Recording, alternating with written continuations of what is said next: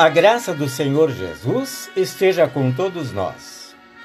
Dando prosseguimento às mensagens fundamentadas no Evangelho de João, refletiremos hoje sobre as palavras registradas no capítulo 14, versículo 1, onde Jesus disse: Não fiquem aflitos, creiam em Deus e creiam também em mim. Quando Jesus diz: Não fiquem aflitos, é como se dissesse: Não fiquem tristes e preocupados. Tristeza e preocupação. Quem não experimenta esses sentimentos constantemente em sua vida?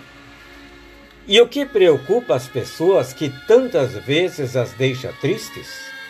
Citemos alguns exemplos: a falta de recursos, as doenças, o futuro dos filhos, a violência, o abuso sexual e assim por diante.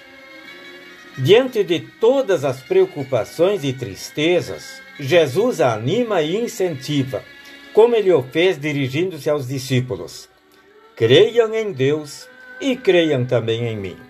É como se dissesse: Busquem ao Senhor com fé, com confiança e entreguem a Ele as suas preocupações. Apontemos para o exemplo do rei salmista Davi. Apesar de ter sido um homem fiel a Deus, não estava isento de problemas que lhe causavam preocupações. Mas ele sabia onde encontrar a orientação e a solução para os seus problemas. Por isso diz no Salmo 27: O Senhor Deus é a minha luz e a minha salvação. De quem terei medo? O Senhor me livra de todo perigo. Não ficarei com medo de ninguém.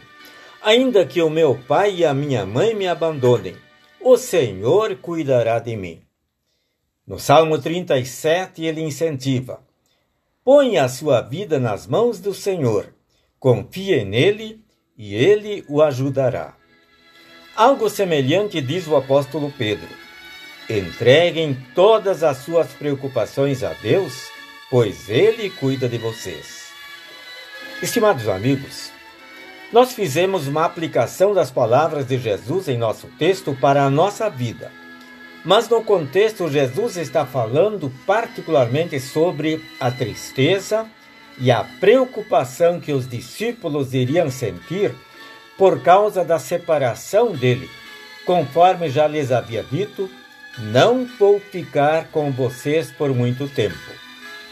Diversas vezes ele disse que seria submetido a sofrimentos e à morte, mas ressuscitaria no terceiro dia. Também falou sobre sua ascensão, de que ele subiria ao céu para preparar-lhes um lugar. Esta promessa Jesus faz também para nós. E o apóstolo João transmite uma promessa consoladora: se alguém pecar, temos advogado junto ao Pai Jesus Cristo o Justo. Ele nos defende diante do Pai. Ele pede a Deus em favor de nós, conforme garante o apóstolo Paulo em Romanos, no capítulo 8, versículo 34. E então ele acrescenta que nada pode nos separar do amor de Deus que está em Cristo Jesus, o nosso Senhor. Isto serve de grande consolo para nós. Que Deus o conceda. Amém.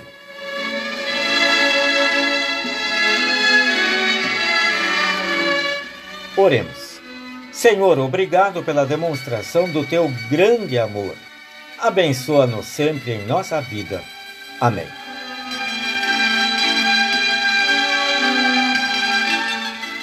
Desejamos a todos um bom dia com Jesus.